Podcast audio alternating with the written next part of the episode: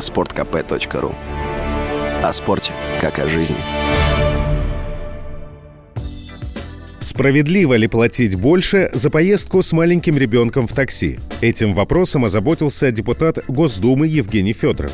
Такая поездка может обходиться дороже на 20-30%. Он сообщил Радио КП, что обратился в Минтранс России. Предложил обсудить, как добиться равных услуг такси независимо от наличия маленьких детей. По Конституции у нас равенство прав. Маленьких детей, семей с детьми, просто пассажиров. Соответственно, если бизнес предоставляет услуги транспортной перевозки, он обязан предоставить равные права за равную цену для всех категорий граждан. И э, мы начали обсуждение с Министерством транспорта правил, чтобы в каждом такси обязательно содержалось детское кресло где-то в багажнике, и тариф был равный для возможности перевозки детей. При необходимости в такси же есть аптечка, огнетушитель, и за этим следят соответствующие органы. Вот в комплектацию такси должно входить детское кресло и равный тариф.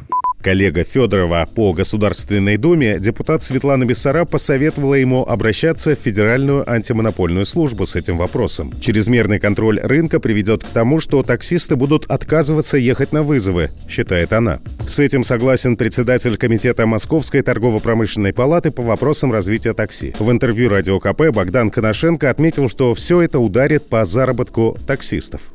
Водитель такси должен возить с собой там минимум одно кресло для того, чтобы эту услугу иметь выполнять. Оно занимает либо весь багажник, в этом случае он лишается возможности ездить по аэропортовым заказам, потому что люди, как правило, едут с багажом, и если багажник занят таким креслом, то он не сможет э, достаточное количество чемоданов подвести. Либо это меньшее количество людей, которые помещаются в салон автомобиля, если там находится кресло. В, общем, в любом случае водитель несет дополнительные затраты, как прямые, так и косвенные, так и недополученные доходы. Зато он имеет возможность возможность безопасно перевозить ребенка. И за это получает какую-то дополнительную оплату. Она, кстати, не очень большая, если уж на то пошло. Есть очень высокий риск. Водители перестанут возить с собой кресло и будут отказываться от заказов, по которым нужно приезжать с этим креслом.